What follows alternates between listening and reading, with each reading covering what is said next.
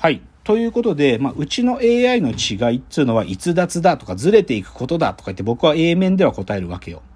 うん、で、まあ、で、裏面、その B 面ではどういうことを本当は言えたらいいかなって思ってるかというと、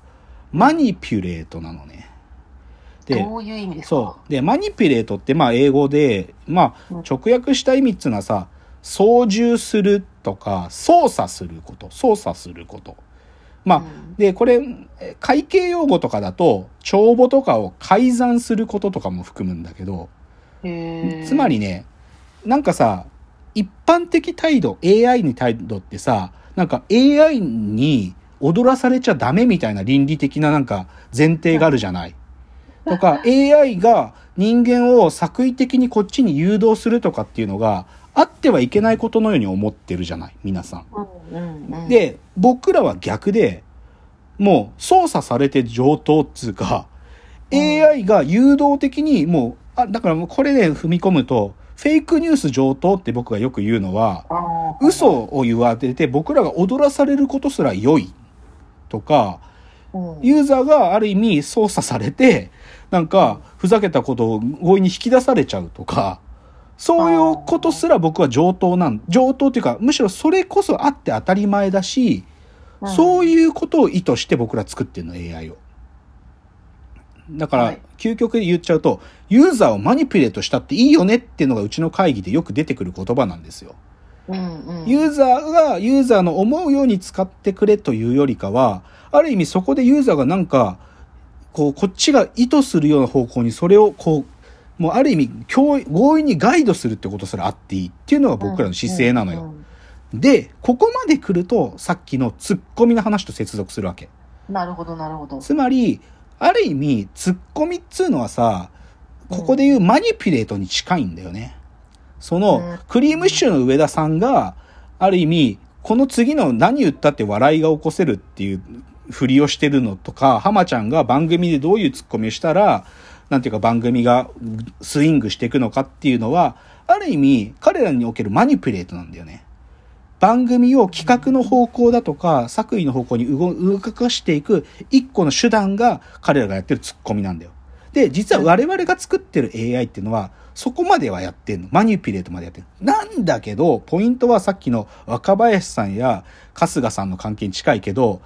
春日ってものが自分の想像する罠の外側にこぼれた時に初めてでかい笑いになるっていうのは、つまりはマニピュレートを仕掛けてるんだけど、でもその外こそが最高のなんていうか強度を持った笑いになるってことを彼らは知ってるんだよね。うん。なので話今日まあ最後のたどり着くのが、冒頭で言ったある種の型、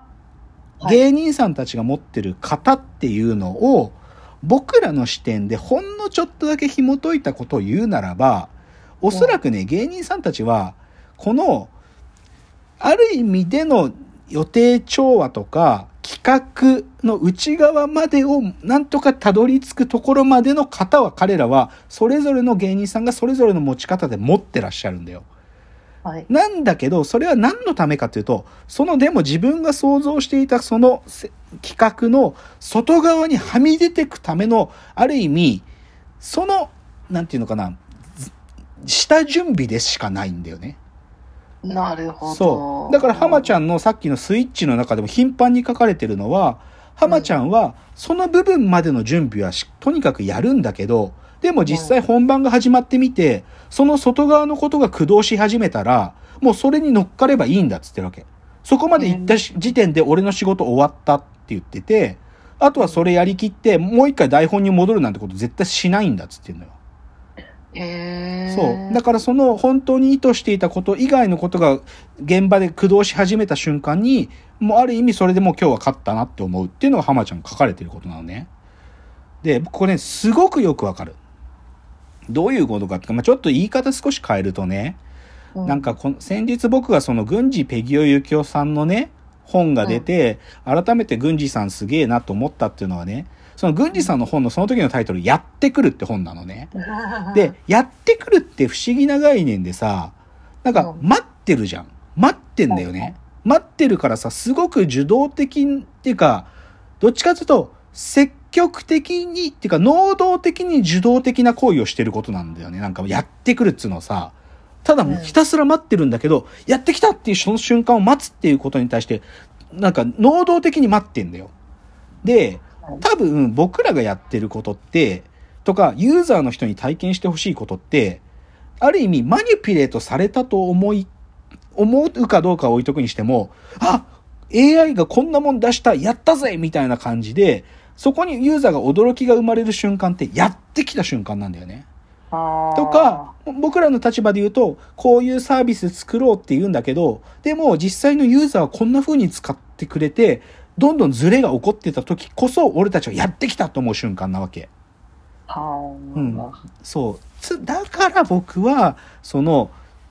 ツッコミこそ大喜利とか、なんか、僕らが関係性があるからツッコミ的な思想で作ってるっていうのは、ある意味での僕らのやっぱり、よ企画っていうか予定調和っていう、僕らがなんとなく思い描いてる世界があるんだけど、でもど、それは何のためにやるかというと、その外側の世界が来るための準備でしかないんだよね。いやー、でも、まあそこ、そこが関係だってことですそう、それが関係だってことなの。っていう、そういう話ですっていうことだね。わかりました？なんか分かる、分かったような気がするけど、うん AI って、てんてんてんって感じですね。あ AI ってって、いや、そうで、ポイントは、でも今日の話と AI が設置する場所っていうのは、やっぱり最後の部分で、うんずれてくってとこだよね。ずれてく？そうそうそう。つまりさ、その、外、僕らが企画者としての想定する内側でことが起きてるうちは、その、ぼ僕らが作った AI も変化が起きないわけよ。なんか、それこそさっきの Google の世界の情報が整理されていくとか、効率化されていくみたいなことと同じで、予定されてた回答をユーザーから得続ける限りにおいては、AI はその回答だけが溜まっていくんで、内側の世界で、なんていうか効率化とか最適化になってっちゃうんです。結局は。じゃなくて、やっぱり僕らその外側が来るから、AI が僕らが思いもよらなかった変化を起こすしね。その外側からのインプットによって。で、それ AI がある意味想像しないようなことをやり続けるってことをユーザーからのリアクションによってそこのなんていうか AI の変化ってことを僕ら最重要だと思ってるから逸脱って言ってるわけよ。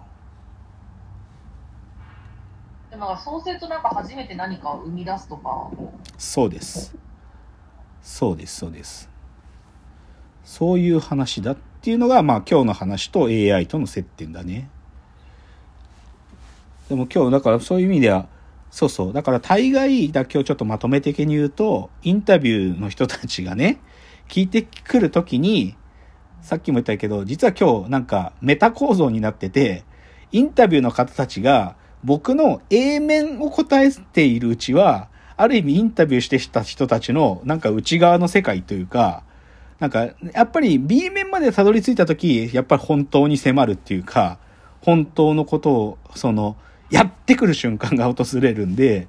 そういう意味では今日の話はちょっとメタ構造にもなってて、僕が言ってる B 面っつうのがある意味での、その、やってくるとか、逸脱されたものっつってもいいんだけどね。というお話でした。まあ、まあでもね、さんでも僕ごちゃごちゃ言ってたけど、でもまあ当然僕はさ、基本的には芸人さん全部好きだ、なんだよ。すべての、それは僕はボケツッコミとか言ったけど、芸人さんたちはすべて好き。で、で、それツッコミ芸人さんたちに、この開発者とかサービス作る立場からシンクロする部分はある。しかしね、僕は、なんか、さっきの春日さんだとか、えっ、と、サバンナの八木さんとか、みたいな人を、もう一個さらに生き切ってる人も好きで、例えばね、レイザーラモン RG さんとか、中山きんに君さんとか、僕超好きなの。で、彼らって、ある意味、もう、なんていうか、特化したことしかできないっていうか、それこそ筋肉さんって、もう永遠にパワーっつって、中山筋肉ですって言って、パワーっていう、これしかできないんだよ、彼は。ででも、それをやり続けるってこと自体が、本当はその文脈からもうそもそもずいつずれてるから、だから永遠に強度を失わないんだよね、筋肉とか、RG、RG さんも、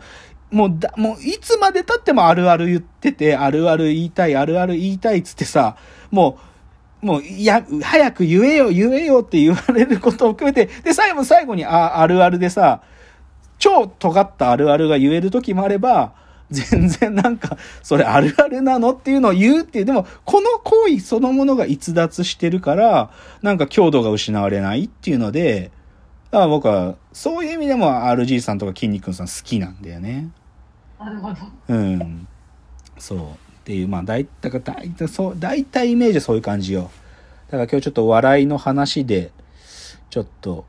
でも、なんか、笑いの話をしたつもりではいるけど、本当、今日喋ったのは、まさしくうちの会社が、頻繁に会社内の会議で喋ってるワードっていうのが、めちゃくちゃ入ったお話だったという感じじゃないでしょうか。なんか今日は燃え尽きました。あ聞いてるわ燃え尽きました。あ、よかったです。ということで、まあ、またちょっとね、次の AI スペシャル回は第100回なので、それはまあまたなんか考えたいなと思いますが、とりあえず90回の AI スペシャル回はこんなところで終わりたいなと思います。まあ、ぜひご意見、ご感想などはですね、フォームからお送りしていただけると嬉しいです。それでは、わーわー言っております。お時間です。さよなら。